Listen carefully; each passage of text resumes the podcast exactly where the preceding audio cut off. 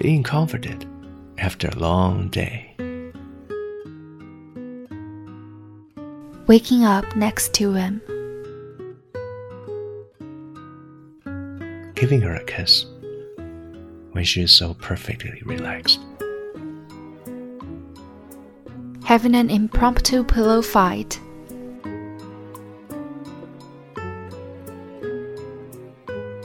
Whisking her off her feet. Waiting for him to come home. Having fun, even when doing the most boring chores.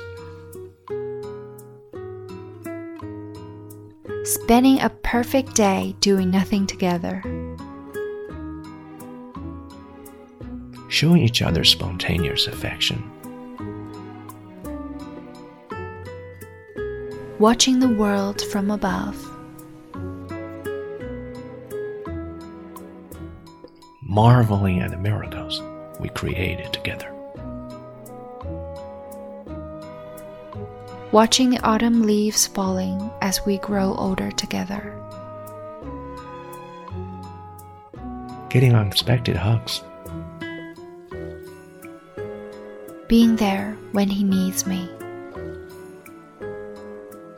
Sharing random intimate moments together.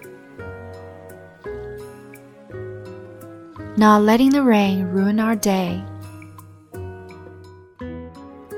Seeing the silver lining in any situation.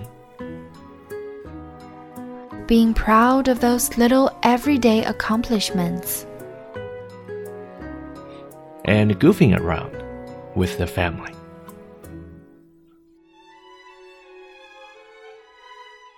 Enjoy the small things, however old we might be.